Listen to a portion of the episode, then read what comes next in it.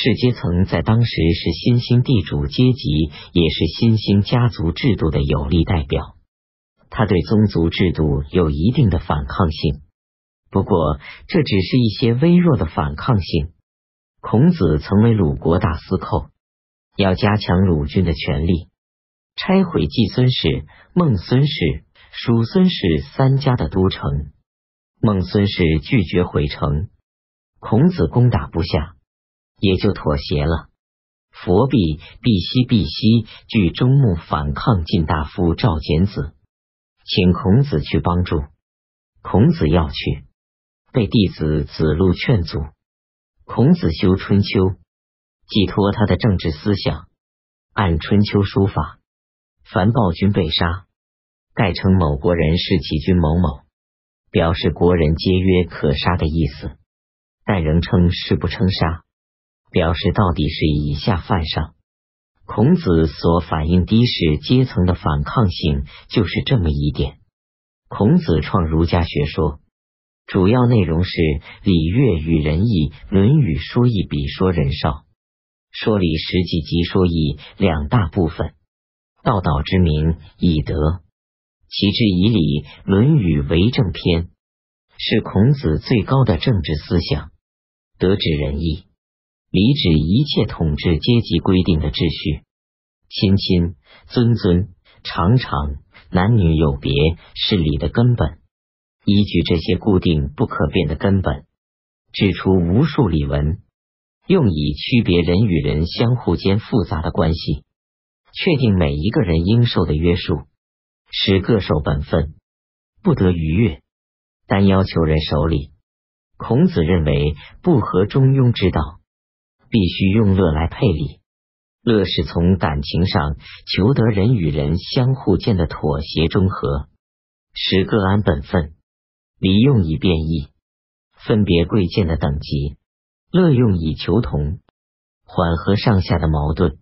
礼使人尊敬，乐要人亲爱。礼严肃行于外，乐和顺存于内。礼有乐作配，礼的作用更增强了。单有礼乐，没有道德做根本，还不够适合政治上的需要。孔子说：“人而不仁，如礼何？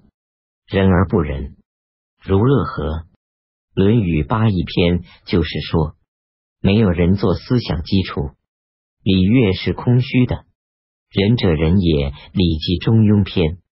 仁就是做人的道理，也就是爱或同情心。爱或同情心不可留为兼爱，必须有等次。等次称为义。义者宜也，同上。义的意义是适宜、合理，也就是中庸之道的全。爱父母叫做孝，爱兄长叫做悌，爱君上叫做忠。按照尊卑、贵贱、亲疏、长幼、男女等差别，表现出各种轻重不等的爱或同情，与礼相适应。所以说，人尽于乐，义尽于礼，《礼记·乐记篇》。在外的是礼乐，在内的是仁义。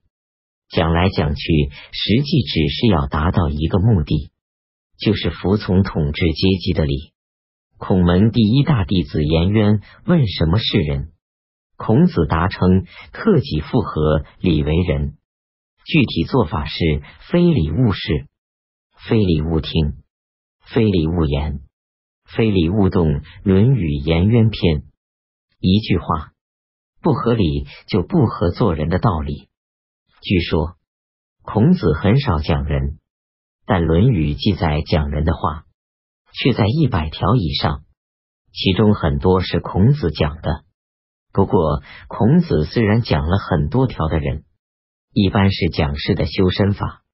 孔子讲人的真正要义在孝。他的弟子有若说，其为人也孝弟悌，而好犯上者先少矣。不好犯上而好作乱者，谓之有也。君子务本，本立而道生。孝弟也者，其为人，人之本于《论语学而篇》，子弟敬爱父兄，本出于心理的自然。在封建社会的家族制度里，孝悌应是一种基本道德，也是为庶民所乐于接受的一种道德。但在儒家看来，提倡孝悌，在于防止犯上作乱，不问那个犯和乱是否合理。毛主席实践论里说，各种思想无不打上阶级的烙印。一毛泽东选集第一卷横排本第二六页，却是不可一议的真理。